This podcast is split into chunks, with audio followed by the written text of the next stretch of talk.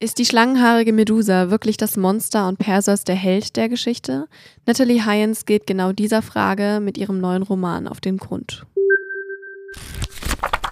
Herzlich willkommen zu einer neuen Folge Lieblingsbücher. Heute habe ich das Buch Stoneblind, der Blick der Medusa von Natalie Hyens mitgebracht.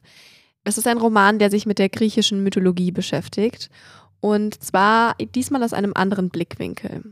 Medusa ist die einzige Sterbliche von drei Schwestern. Ihre Schwestern sind Gorgonen, so wie sie.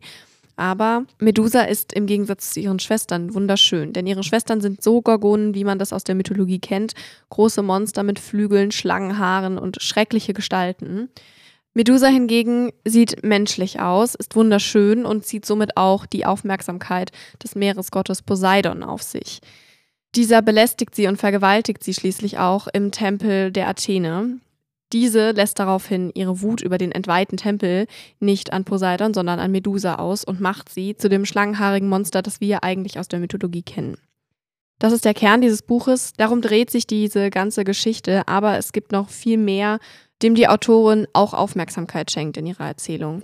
Denn wir fangen viel früher an, nämlich ist Medusa am Anfang der Geschichte noch ein kleines Kind und wird von ihren beiden Schwestern aufgezogen, die ja nun unsterblich sind.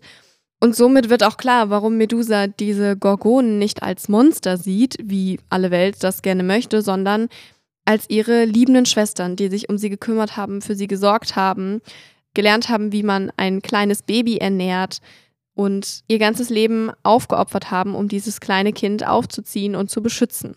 Und so steht eben später auch die Frage im Raum, ist wirklich Medusa mit ihren zwei Gorgonenschwestern das Monster oder ist es derjenige, nämlich Perseus, der Medusa den Kopf abschlägt? Auch Perseus treffen wir vom Anfang an. Wir, wir finden raus, warum geht er auf die Reise, welche Hintergründe hat es und ist es wirklich so edel und heldenmutig, wie man das eben immer in den Geschichten erzählt bekommt. Es gibt verschiedene Perspektiven. Es gibt Medusa, die das erzählt. Man, man erfährt von Perseus, man erfährt aber auch von allen möglichen anderen Göttern, wo man vielleicht zuerst denkt, okay, warum kriege ich jetzt diesen Handlungsstrang erzählt?